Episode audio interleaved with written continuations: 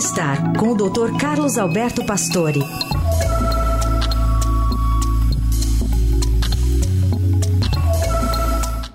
Oi, doutor Pastore, bom dia.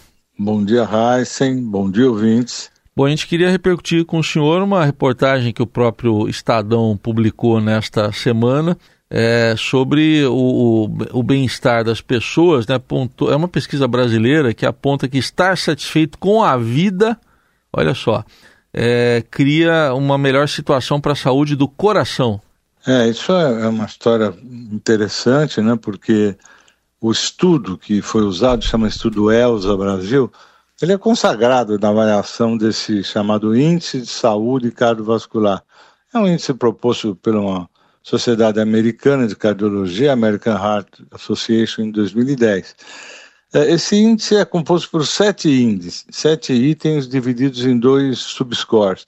Esses fatores comportamentais e biológicos. Os biológicos conhecidíssimos, açúcar, pressão alta, colesterol, e esses comportamentais, atividade física, alimentação saudável, não fumar, ter um, não ter obesidade, etc. E esse score avalia a saúde cardiovascular e como os, nós podemos evitar que os fatores de risco evoluam para doenças, né? Então, esse estudo ELSA, que é um estudo muito grande, ele, ele tem 13 mil participantes, são monitorados há 15 anos sobre a incidência e progressão de doenças, que é um estudo muito interessante brasileiro, que já realmente está publicado em todo o mundo. E o que eles perceberam é que houve uma associação entre a satisfação com a vida, isso é uma escala que você faz para avaliar, e a classificação da saúde cardiovascular, isso é, quando você aumentava a pontuação de satisfação com a vida, aumentava a chance do indivíduo ter uma saúde cardiovascular melhor. E as explicações seriam, primeiro, que uma, uma, um, um indivíduo que possui um nível maior de satisfação com a vida consegue gerenciar melhor os efeitos do estresse, né? os hormônios do estresse, adrenalina, cortisol e tal. E essas pessoas que têm uma motivação também maior para comportamentos saudáveis, quer dizer, para as pessoas que estão aí de bem com a vida, eles conseguem ter uma alimentação boa, fazer exercício, não fumar, etc. Agora, do outro lado, quando a sensação realmente de satisfação com a vida é muito baixa, aumenta o risco de morte por todas as causas. Até eles fazem uma, uma, uma afirmação que quanto mais insatisfeito, mais morte precoce. Agora, também 10% eh, só dos pacientes desse estudo tinham saúde vascular ótima, né? Realmente dentro de, de, desse estudo a gente vê que tem muita gente com risco e muito também ligado aos fatores psicossociais, né? Uhum. Quer dizer, uma, uma, um olhar bastante interessante sobre como é que a pessoa leva a vida, né? Muito bem, fica a dica aí e para quem quiser ter mais detalhes, esse estudo, né, que tem essa sigla ELSA, né, Estudo Isso. Longitudinal de Saúde do Adulto, é, foi feito pela Universidade Federal de Minas Gerais, está disponível aqui no portal do Estadão. De nossa parte, como sempre, estamos muito satisfeitos com a participação do Dr. Pastore. Obrigado, até sexta. Até sexta. Bom, a gente traz aqui uma informação aqui também, nesse finalzinho da primeira hora, um esclarecimento. Teve um ouvinte nossa, é a Regina, de Piracicaba, que mandou, ela mandou WhatsApp, né, Laís?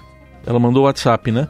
Mandou WhatsApp pra gente sobre ela disse que tem uma orienta, recebeu orientação de agentes de saúde lá em Piracicaba é, para colocar hipoclorito nos ralos, que seria o, a água sanitária, né? água sanitária.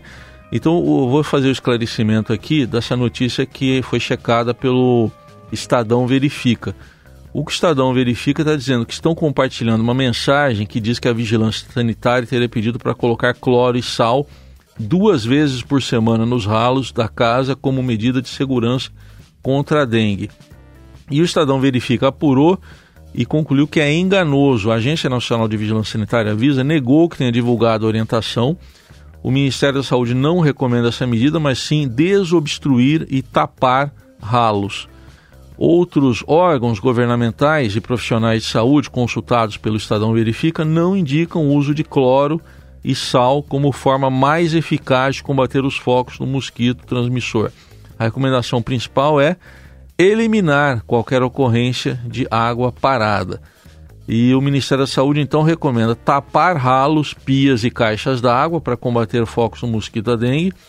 Em resposta ao Estadão Verifica, a pasta enviou essas recomendações. Usar telas nas janelas, repelentes, remoção de recipientes que possam transformar criadouros, vedação de reservatório de caixa d'água, desobstrução de calhas, lajes e ralos e participação na fiscalização de ações de prevenção, controle da dengue. Então, é, para mais detalhes, o Estadão Verifica está lá para você consultar, vocês ouvintes consultarem. É só procurar por Estadão Verifica aqui no nosso portal. Agora, 7 horas.